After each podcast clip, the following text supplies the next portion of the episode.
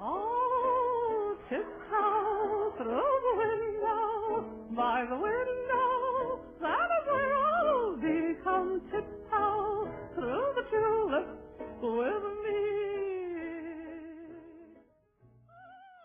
Bienvenidos amantes de lo desconocido a nuestro primer podcast de Títeres del Terror.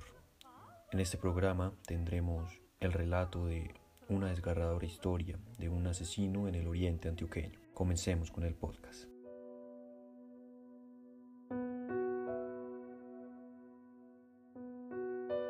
¿Qué características tiene un asesino?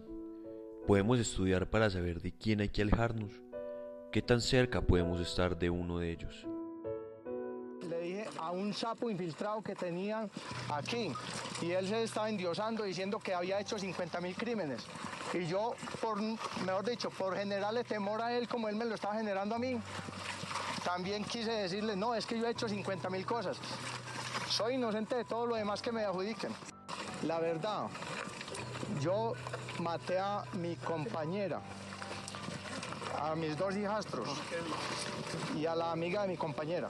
Porque ella le, le hizo, le hacía los cuartos y me llené de ira y los maté.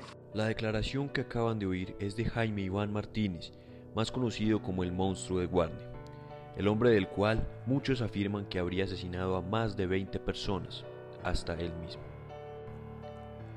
En el 2015, en lo más profundo de un bosque de la vereda Hojas Anchas, Jaime Iván vivía con su novia Natalia García y sus dos hijastros.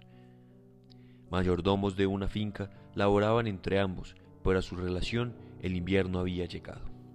Una noche de aquellas, en las que los celos y la histeria controlaban las escenas, Jaime alzaba un cordón fino de nylon, dirigiéndose a su novia y asfixiándola hasta morir. Siguieron ellos, los hijos de su novia con solo ocho y cinco años no sabían lo que les esperaba. Le amarró la cuerda a cada uno de los niños hasta que por las últimas dejaron de gritar. Tres cuerpos, tres vidas, tres almas que fueron perdidas. En costales los echó y luego les enterró en su patio, lejos de sus lechugas, cebollas y cilantro, bajo el frío de la noche, con una farola en el cielo y pocas miradas de gatos. Les quitó la ropa y los dejó sin nada y las tareas de aquellos niños quedaron empezadas. Doña María Gladys, amiga de Natalia, buscándola se dirigió a la vereda y a su casa donde no encontró rastros de ella, pero lo que sí halló fue un secuestro por parte de aquel monstruo.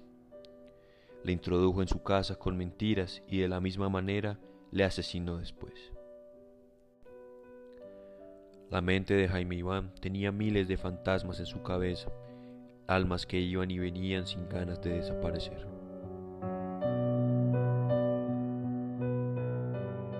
Y así concluimos esta historia, esta desgarradora historia. Espero sigan escuchándonos y les haya gustado este podcast. Hasta la próxima.